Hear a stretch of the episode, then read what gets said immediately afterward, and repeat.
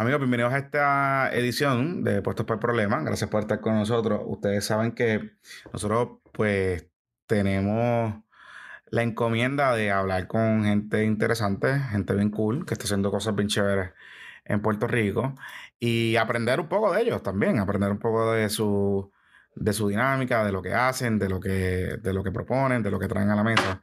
Eh, hay veces que son personas que a lo mejor hacen cosas distintas a nosotros, hay veces que son personas que, difieren de nosotros y que están aquí. Pero, pero, eh, hoy está interesante porque eh, hicimos un contacto con una plataforma que lleva varios añitos allá en Puerto Rico, metida en la vuelta dinámica interesante de el delivery. De, entregas, de, esta, economía, em, digamos, por utilizar un término uberarizada, ¿verdad? Este, que, ha surgido en los últimos años eh, con todas estas plataformas de distintos servicios y que en Puerto Rico pues ha tomado, se ha puesto interesante y es una pelea bastante bastante interesante entre varias plataformas. Una de ellas es Damon Byte, que es local.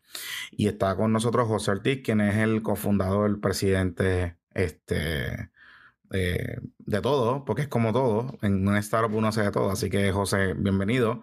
Gracias por estar aquí en Puestos por Problema. Gracias a ti, gracias a ti por la invitación.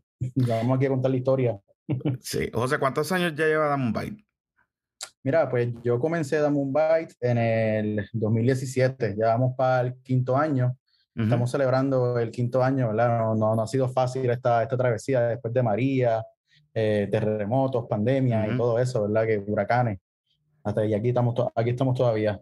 Oye, José, y tú sí, yo, recuerdo que ustedes estuvieron un momento dado en una oficina allí en, en el edificio este que está frente a Caribe Hilton. Eh, eh, y me acuerdo, yo trabajaba en Noticel en ese momento y recuerdo que hicimos, que colaboramos en varias cosas eh, en un momento dado.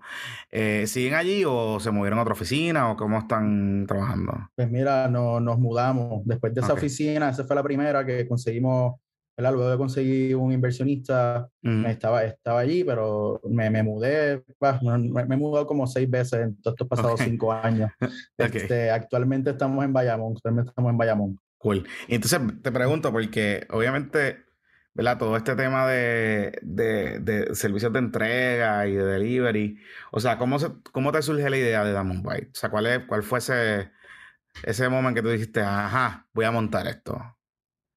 Mira, pues cuando yo me gradué, yo estudié ingeniería mecánica en Mayagüez.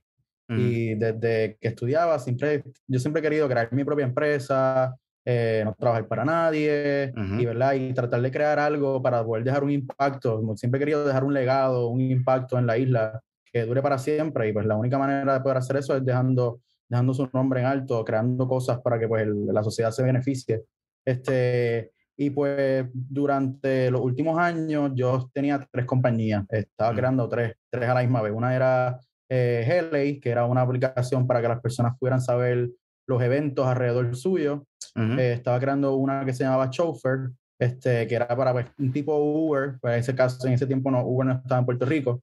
Este, y luego entonces un, amigo, un conocido, posteó en sus redes sociales que estaba vendiendo la marca de Damon Bikes. Él había tratado de, comenzarlo, pero no tuvo problemas con su equipo y pues ahí lo, vimos. Entonces el equipo de Helly lo, lo, lo, lo, vimos en internet y yo vi la idea como que, mira, o sea, si ya tenemos los eventos, tenemos los choferes, está la comida, y fue como que me, me parece interesante.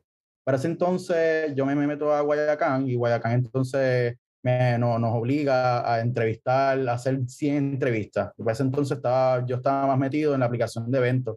Y cuando hagas esas 100 entrevistas eh, a los 100 posibles clientes, pues me di cuenta que la aplicación, o sea, pues la gente no, sí querían saber los eventos alrededor suyo, pero no están dispuestos a pagar ni un dólar por la aplicación, pero mientras que entonces los negocios mismos nos estaban diciendo la necesidad que tienen del delivery y no, no había. So que luego que me gradúo, ahí es que me voy de lleno completamente de con Damon Byte, eh, compro todas las partes y pues como quien dice, lo fundé, lo creé desde cero porque pues no había, estaba en pausa, un momento, estuve en pausa por mucho tiempo. Ve acá, entonces, o sea, Damon Byte existía en el momento que tú decides emprender. Entonces, digamos, estaba, tenía problemas, ¿verdad? O retos, y tú se lo dijiste, o sea, dijiste, te voy a comprar la idea, te voy a comprar el negocio. Él lo eh, puso exacto, él lo puso en las redes sociales y yo dije como que, mira, o sea, me parece bien y entonces, este, no, éramos, entonces éramos nueve, eh, siete socios. Los dividimos, nos dividimos y pues se quedó ahí. ¿Y cuánto más o menos te costó, de la sin entrar en los específicos si no quieres, pero cuánto más o menos te costó eh, la banca o el negocio? Mira, este, vamos a ponerlo, costó bastante barato lo que está ahora mismo. Ok. Este, costó bastante barato. Y entonces te, te, pregunto, en términos de la...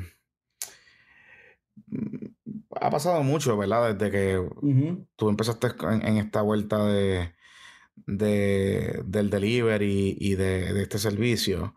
Hay varios competidores, hay, unos que... Yo, recuerdo un momento dado que habían... Eh, en una de estas clases de, de, de los startups y todas estas cosas, yo recuerdo un momento dado contar como seis de distintos nombres, ¿no? Este, pero similares, ¿no? Em, el, el gran el elefante grande aquí, eh, Uber, ¿verdad? Entonces, em, te voy a hacer esta pregunta y, yo creo que, ¿verdad? Quizás por ahí es que debemos empezar la discusión. ¿Cómo tú manejas bregar con un gigante como Uber? ¿Cómo, cómo sobrevive Damon Byte bregando con un gigante como Uber. Pero me la vas a contestar ya mismo. Déjame cerrar la puerta, porque hasta aquí yo voy a llegar este episodio para la gente que está en el feed. Y si usted quiere escuchar cómo es que Dame un Byte pelea con Uber, pues se tiene que suscribir con nosotros y se va a enterar eh, en nuestro Patreon.